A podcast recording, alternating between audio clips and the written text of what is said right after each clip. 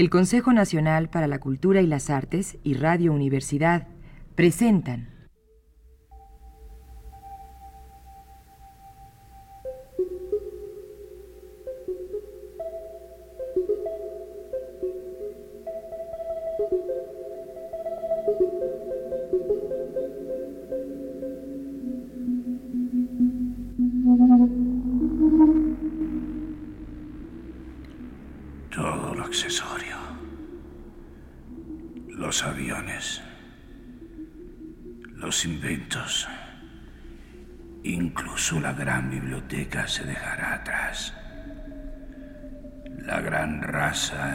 empezará a construir su civilización, siempre esperando escapar de la destrucción que vendría cuando los primordiales, el gran Astur,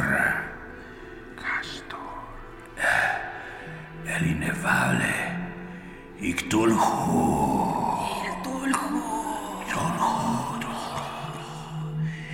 yace en las profundidades del agua. Y Nayarlatotep.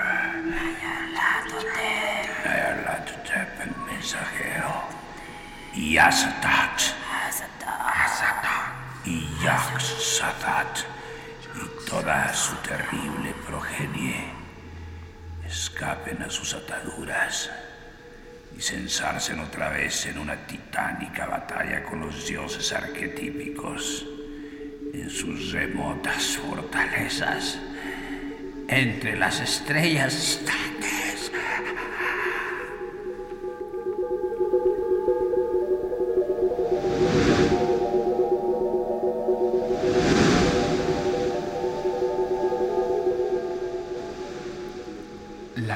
distantes. La llave del tiempo. La llave del tiempo.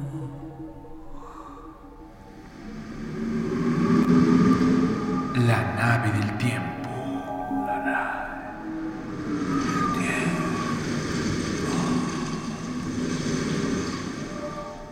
ave del tiempo.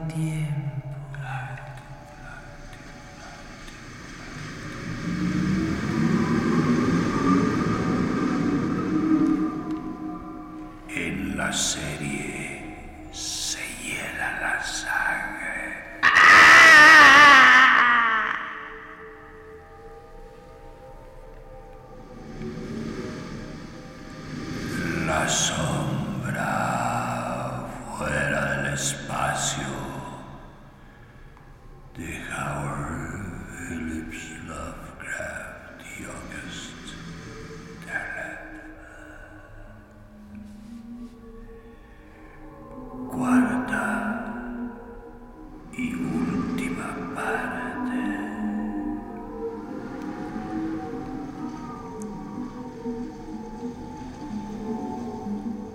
Amos Piper fue mi paciente por un corto periodo de tres semanas.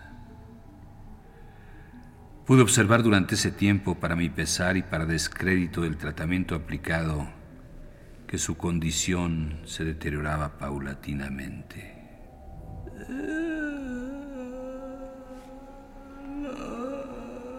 Los primordiales. Los primordiales primordiales. Ah, ahí está.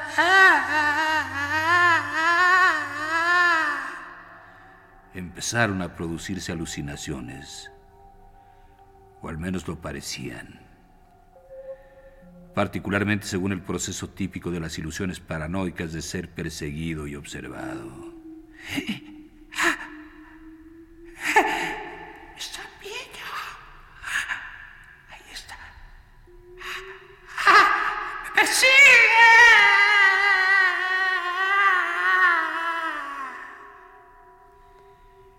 Este proceso llegó a su punto álgido en una carta que Piper me escribió y me envió por un mensajero. Sin duda, la carta había sido escrita precipitadamente.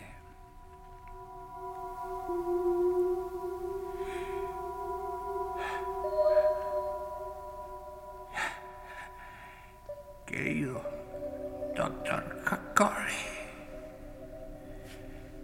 como es muy posible que no le vea más, quiero decirle que ya no tengo duda alguna respecto a mi situación. Sé que alguien me ha estado vigilando durante algún tiempo. Y no es un ser terrestre, sino una de las mentes de la gran raza.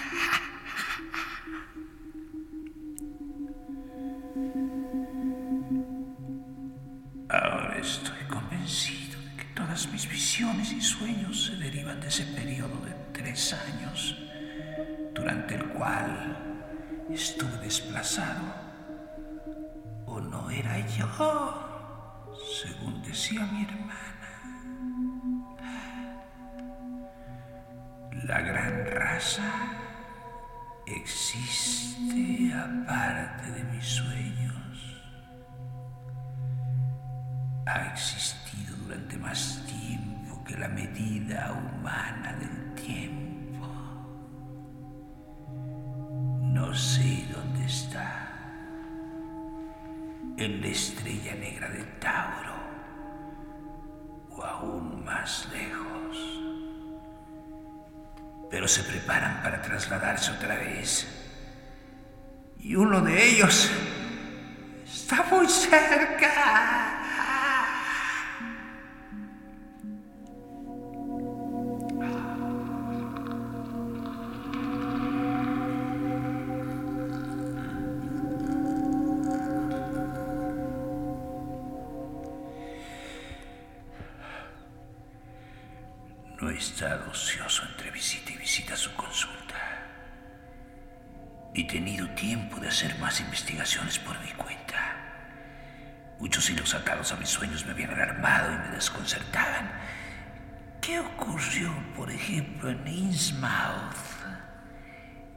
Año 1928? para que el gobierno federal hiciese explotar grandes cargas en el arrecife del diablo, en la costa atlántica,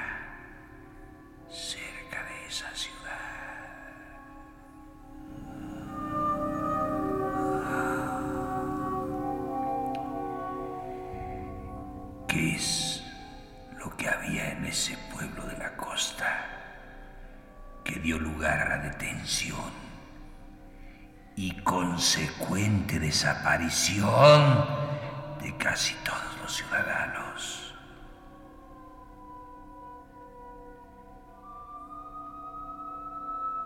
Y que lazo unía a los polinesios y a la gente de Innsmouth. Además, ¿Qué fue lo que descubrió la expedición Miskatonic Antarctic de 1930-31 en las montañas de la locura? De tal naturaleza que se ha mantenido en secreto para todo el mundo, excepto para los sabios de la universidad. ¿Cómo explicar la narración de Johansen? Sino como un relato corroborativo de la leyenda de la gran raza. Y no ocurre lo mismo con las antiguas ciencias de las naciones incas y aztecas.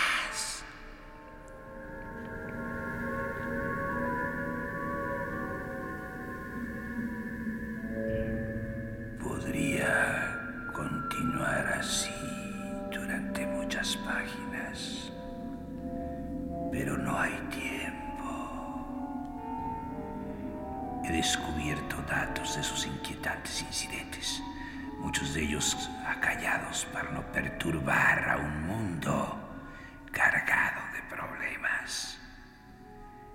El hombre, después de todo,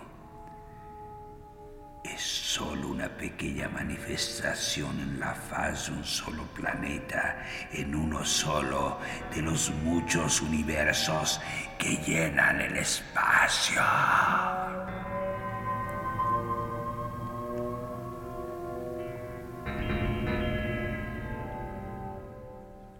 Solamente la gran raza conoce el secreto de la vida eterna, moviéndose en el tiempo y en el espacio, ocupando un lugar después de otro, convirtiéndose en animal.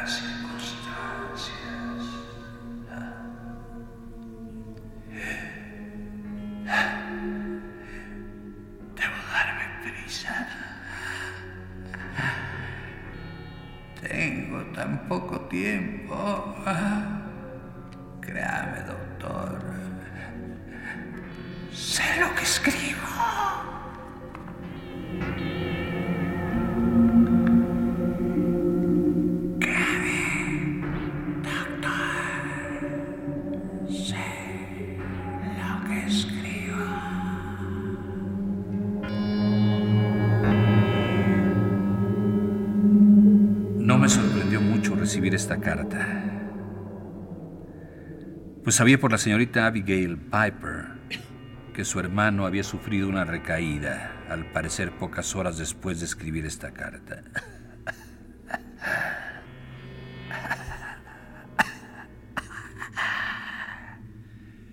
Me apresuré a ir a casa de los Pipers.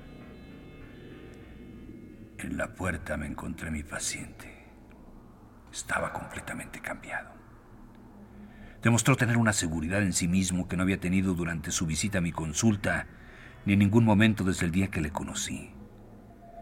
Me aseguró que por fin había logrado el control sobre sí mismo, que las visiones a las que había estado expuesto habían desaparecido y que ahora podía dormir libre de esos sueños que tanto le habían molestado. Desde luego no podía dudar que se había recuperado y no me era posible comprender por qué la señorita Piper me había escrito esa nota desesperada, a menos que se hubiese acostumbrado a que su hermano se hallase en un estado desconcertante y que hubiese confundido su mejoría con una recaída. Esta recuperación era extraordinaria, ya que el incremento de su miedo, sus alucinaciones, su intenso nerviosismo y finalmente su rápida carta indicaban, con la misma evidencia que un síntoma físico indicaría una enfermedad, el derrumbe de su precario estado mental. Me satisfací esta recuperación y le felicité. Aceptó mi felicitación con una sonrisa débil y luego se excusó diciendo que tenía mucho que hacer. Le prometí telefonear una vez a la semana más o menos para vigilar cualquier retorno a la sintomatología de su desesperado estado anterior. Días después le vi por última vez. Le encontré amable y cortés. La señorita Abigail Piper estaba delante, algo turbada, pero sin lamentarse. Piper no había vuelto a tener visiones o sueños y era capaz de hablar con franqueza de su enfermedad, desaprobando cualquier mención de desorientación o desplazamiento, con una insistencia que solo podía interpretar como un ansioso deseo por su parte de que yo borrara de mi mente todas aquellas impresiones. Pasé una hora muy agradable con él. Pero no podía escapar a la convicción de que mientras el hombre preocupado que había conocido en mi consulta era un hombre de una inteligencia pareja a la mía, el recuperado, llamémoslo así, el recuperado Amos Piper, era un hombre de una inteligencia muy superior.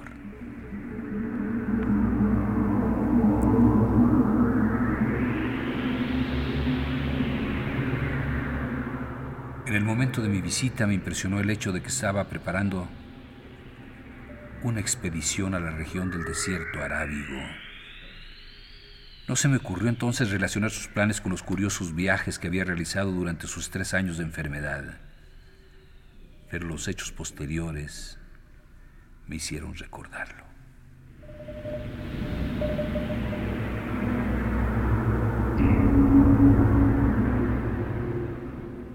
Dos noches después alguien entró en mi consultorio y lo saquearon. Todos los documentos originales pertenecientes al caso Amos Piper habían sido robados de los archivos.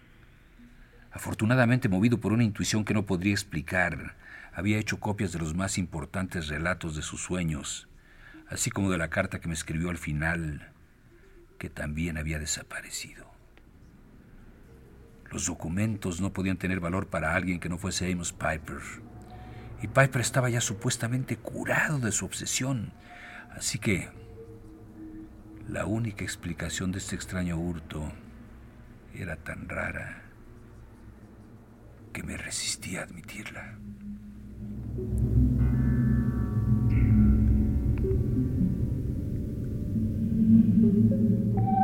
Además, me enteré de que Piper salía para su viaje al día siguiente, lo que establecía la posibilidad de que él hubiera sido el instrumento Escribo instrumento, instrumento, deliberadamente, el instrumento del robo. Ahora bien, un Piper curado no podía tener razón alguna para desear de forma tan manifiesta que los datos permaneciesen en su poder. Y en cambio, un Piper recaído tendría todos los motivos para desear que estos papeles fuesen destruidos. Cabía suponer que Piper había sido desplazado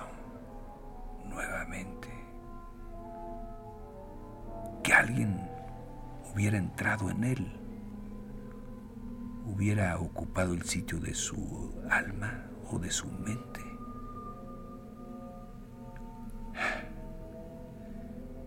En este caso, el hecho no habría sido tan obvio como la vez anterior, porque la mente que desplazaba la suya para cobijarse en su cuerpo lo conocía ya y no habría tenido necesidad de acostumbrarse otra vez a los hábitos y formas de comportamiento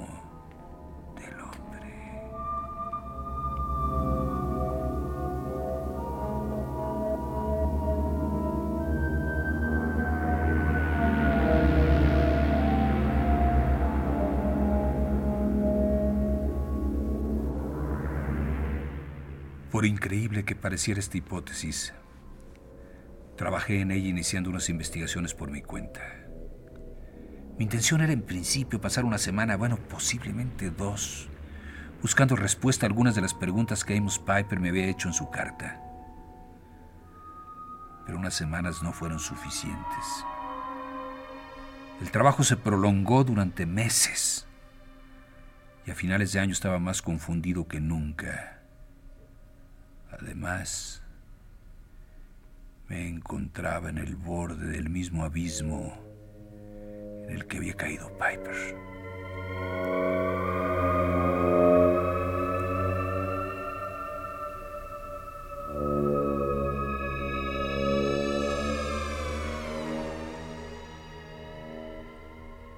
Pues algo efectivamente había pasado en Innsmouth en 1928 algo que había ocupado al gobierno federal y acerca de lo cual nada podía averiguarse, excepto los vagos y terroríficos indicios de una relación con los batracios de Ponapé.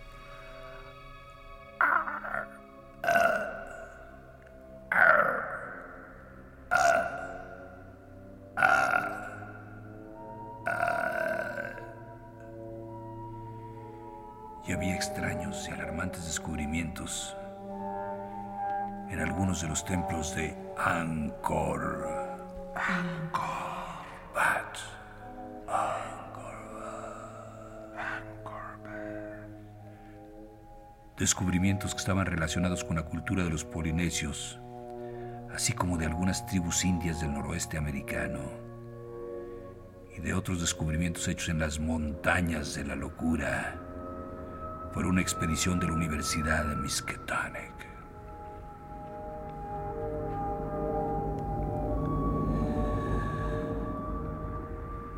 Había relatos de incidentes similares, todos ocultos en misterio y oscuridad. Y los libros.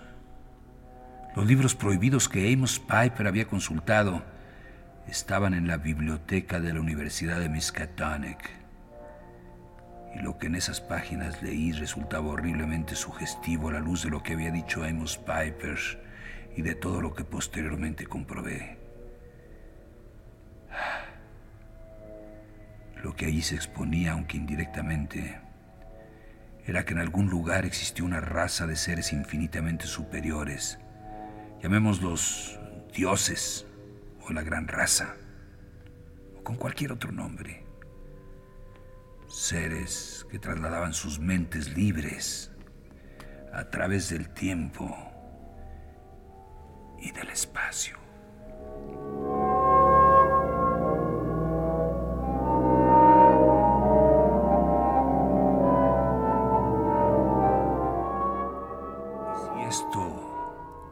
Aceptado como una premisa, si esto era aceptado como una premisa. Entonces, podía ser también cierto que la mente de Amos Piper había sido de nuevo desplazada por una mente de la gran raza. Mente enviada a investigar si todos los recuerdos de su estancia entre ellos, entre nosotros, entre los hombres, habían sido borrados.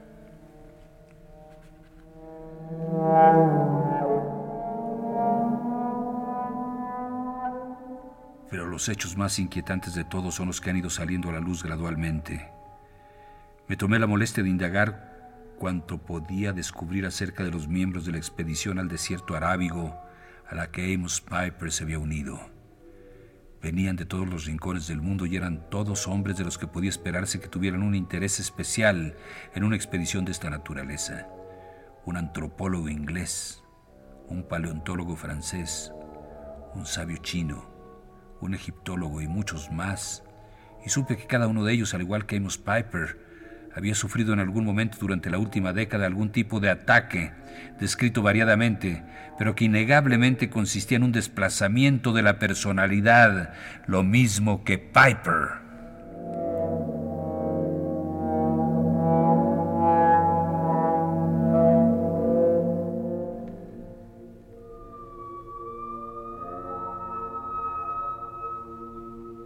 En alguna parte de esas remotas tierras del desierto arábigo, la expedición entera desapareció de la faz de la tierra.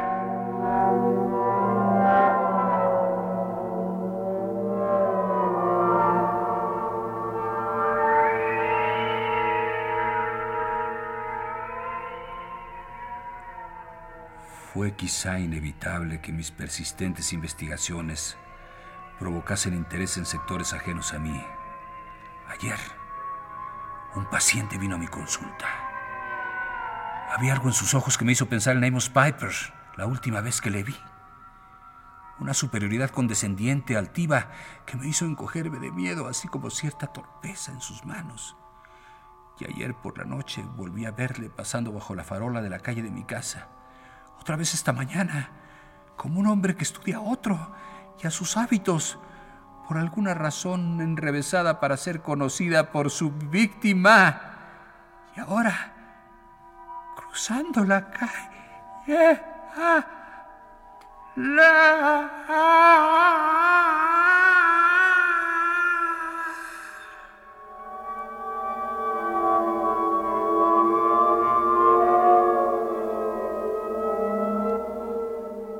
Las hojas sueltas del anterior manuscrito fueron encontradas en el suelo de la consulta del doctor Nathaniel Corey cuando su enfermera acudió a la policía a causa de unos ruidos alarmantes tras la puerta de la consulta que estaba cerrada. Cuando irrumpió la policía, el doctor Corey y un paciente no identificado estaban arrodillados, intentando en vano empujar las hojas hacia las llamas de la chimenea situada en la pared norte de la habitación. Los dos hombres parecían incapaces de agarrar las hojas pero las empujaban hacia adelante con un movimiento similar al de los eh, cangrejos. Ajenos a la presencia de la policía, se ocupaban solo de la destrucción del manuscrito y persistían en sus esfuerzos poco naturales para conseguirlo con histérica precipitación. Ninguno fue capaz de dar una explicación inteligible a la policía o a los médicos asistentes, ni era coherente lo que decían.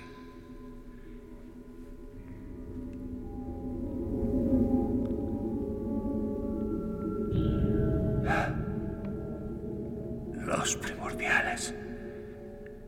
Existía. Existe. La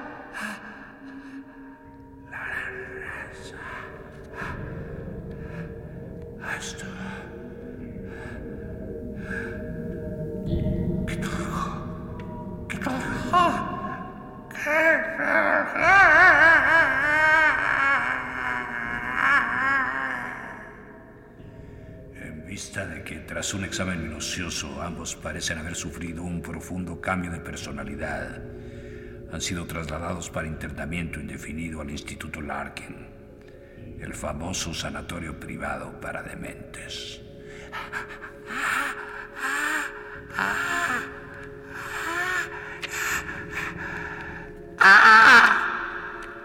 Los primordiales.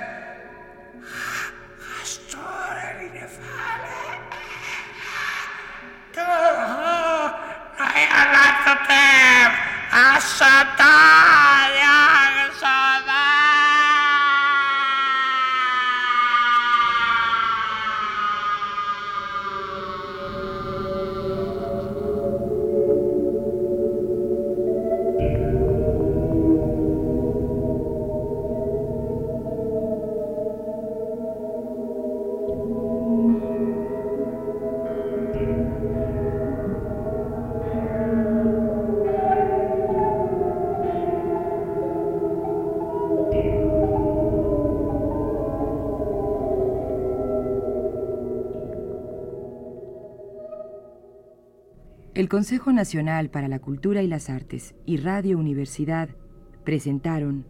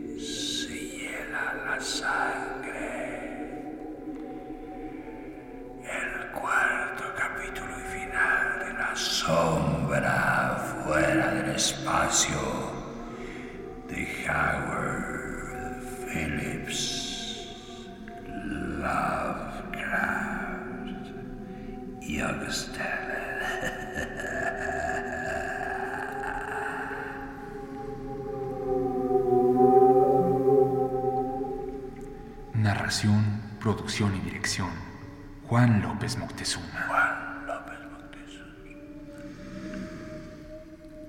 Musicalización.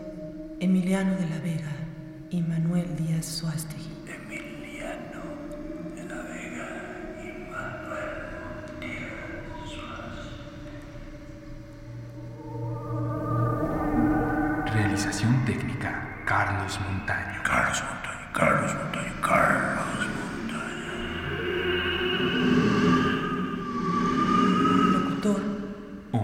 Longi. Homero, locutor, locutor, locutor, locutorcito. Locutora, Monserrat Torres Landa. Locutora, locutora, locutora, locutorcita.